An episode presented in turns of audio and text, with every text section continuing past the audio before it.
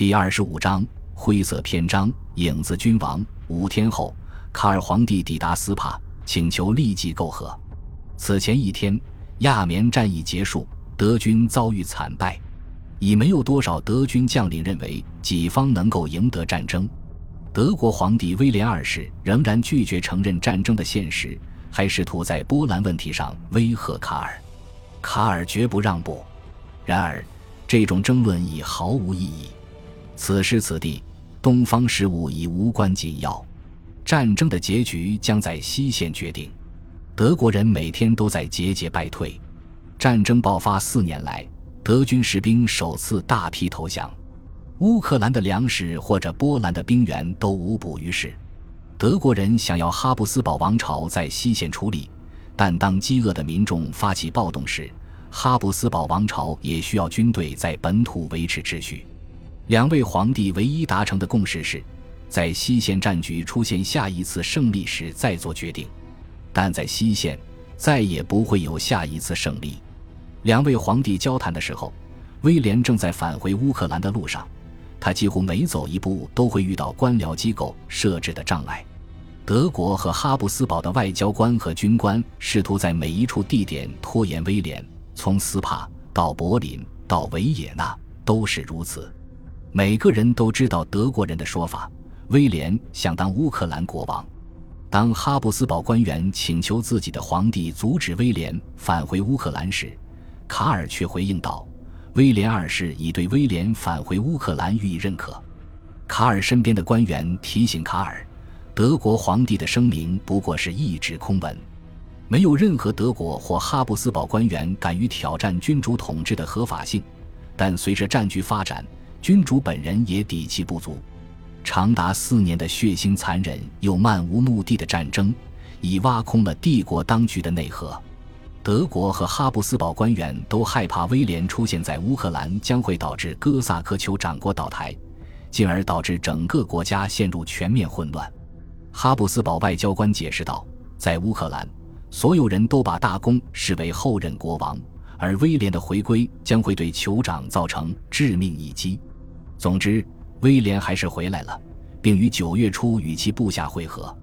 他知道酋长的担忧，自愿前往基辅，亲自做出解释。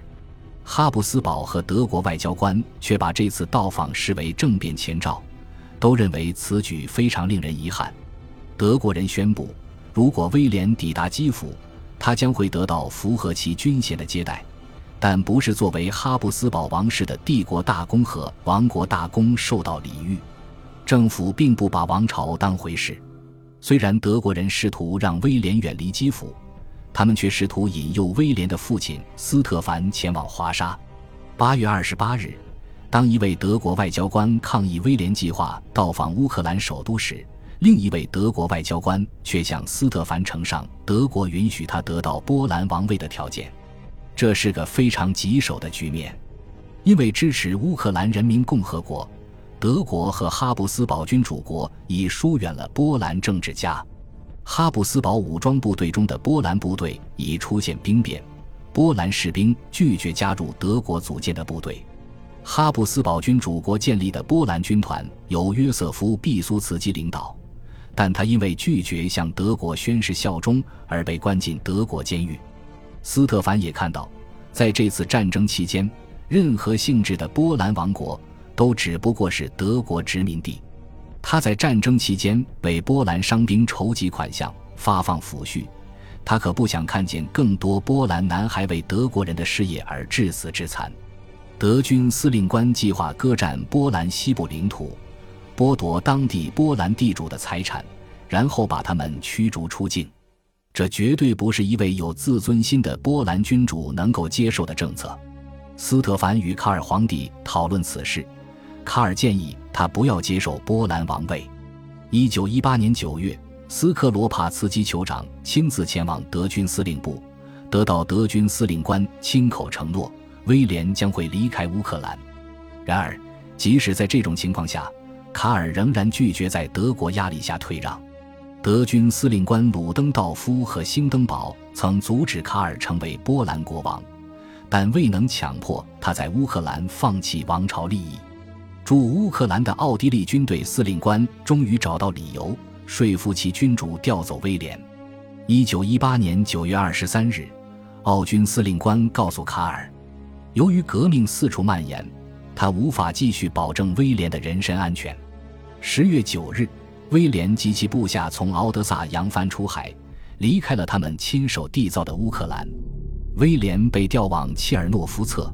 那里是奥地利布科维纳行省的首府，威廉一病不起，非常担心乌克兰人民共和国的未来。威廉担心他的撤退意味着倒计时响起，乌克兰终将被布尔什维克推翻。既然红色王子不得不离去，他开始预见到布尔什维克治下的乌克兰以及共产主义在欧洲的前景。他同样担心哈布斯堡王朝的前景。他利用晚上的时间与当地省长谈论君主国的未来，他们一起读报，新闻报纸上有许多值得讨论的话题。威廉缺少现金，他向当地省长借了些钱，他还想方设法为自己搞到一辆汽车。德国人此时直接与美国人谈判，谈判基础就是美国总统伍德罗·威尔逊的和平条件及十四点和平纲领。威尔逊曾标榜民族自决原则，即各民族应该选择他们能够被接纳为公民的国家。德国人普遍相信这项原则能够让他们得到体面的、合意的和平。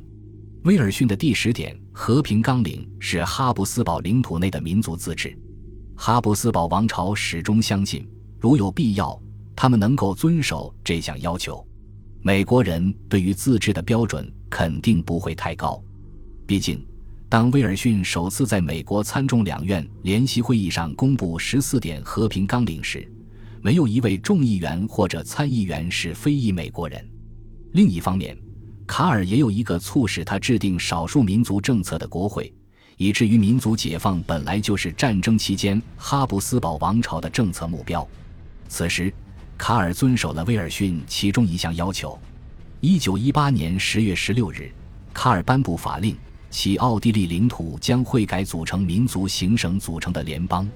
威廉正躺在切尔诺夫策的病榻上，他也支持这项倡议，认为乌克兰王家行省作为联邦主体被纳入哈布斯堡君主国，就能使其免受布尔什维克主义影响。且不论革命的东方正在发生什么事情，当他听说有人计划在利沃夫宣布建立独立的西乌克兰国家，他致信乌克兰领导人。试图劝阻他们，让他们不要脱离君主国。他认为哈布斯堡君主国的解体是不堪设想的。十月十八日，他提议任何新成立的乌克兰国家都应该自愿加入君主国，成为王家行省。他已落后于形势。哈布斯堡版本的自觉及忠诚于哈布斯堡皇帝的民族王家行省早已不再可能。威廉曾把自己当成永恒王朝与年轻民族之间的仲裁者，但此时他已成为多余之人。十月十八日，同样是在这一天，伍德罗·威尔逊回绝了卡尔的联邦制建议，反而催促哈布斯堡君主国境内各民族宣布完全独立。此时，威尔逊简直是在迫使君主国解体，这是威廉无法接受的。长期以来。利沃夫城内的乌克兰同谋者都把威廉视为乌克兰军队的天然领导者，但当他们看见威廉仍然支持君主国，而君主国注定无法在战争中幸存，他们就改变主意了。一位军官被派往切尔诺夫策，请求威廉回国，而且不得携带随从。然而，威廉还是移交了哈布斯堡的财产，以支持乌克兰的独立事业。十月底。很可能是在威廉的默许之下，两个主要由乌克兰士兵组成的哈布斯堡步兵团奉命开往利沃夫。他们当中加入了许多曾在乌克兰军团服役的军官。十一月一日，乌克兰部队接管利沃夫，而独立的西乌克兰人民共和国亦由此建立。威廉展现出最后的重要姿态，他命令其部队从切尔诺夫侧开往利沃夫。为乌克兰的事业而奋斗，他强撑病体，走下病床，目送部下乘坐火车离开。这是他个人的决定，他的部下并未意识到乌克兰的国家地位将会在利沃夫决定。他们想要留在布科维纳。威廉最后一次目送他的部下，知道他们将会为一种不再需要他的事业而奋斗。士兵们抵达利沃夫数天后，就不再是威廉大攻战斗集群的成员，而是西乌克兰人民共和国的士兵。他们本该更早抵达，但他们身负乌克兰化的政治使命，因此他们不得不停在火车站，除去车上的波兰标志，换上乌克兰标志。这是威廉教过他们的。威廉曾帮助缔造一个民族，但那个民族的领导人不再需要他了。他们从他身上获益良多，然后又背叛了他。他的欧洲已不复存在，他的王朝也危在旦夕。对于威廉，对于卡尔，对于所有哈布斯堡家族成员，对于他们的君主国，这场战争已经走得太远了。迟至一九一八年八月，当威廉和卡尔先后到斯帕拜访德国皇帝时，哈布斯堡王朝似乎还胜利在望，至少情况还让人感到满意。没有外国士兵踏入哈布斯堡领土，而君主国却占领了乌克兰、塞尔维亚以及意大利北部大片领土。假如德国人重视威廉和卡尔于八月提出的停战呼吁，哈布斯堡君主国也许还能够继续存在。但这个秋天只带来了灾难。九月，塞尔维亚人卷土重来，解放了他们的首都贝尔格莱德。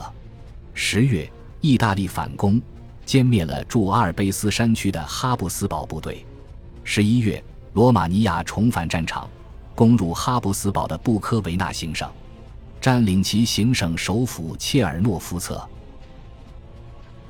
感谢您的收听，喜欢别忘了订阅加关注，主页有更多精彩内容。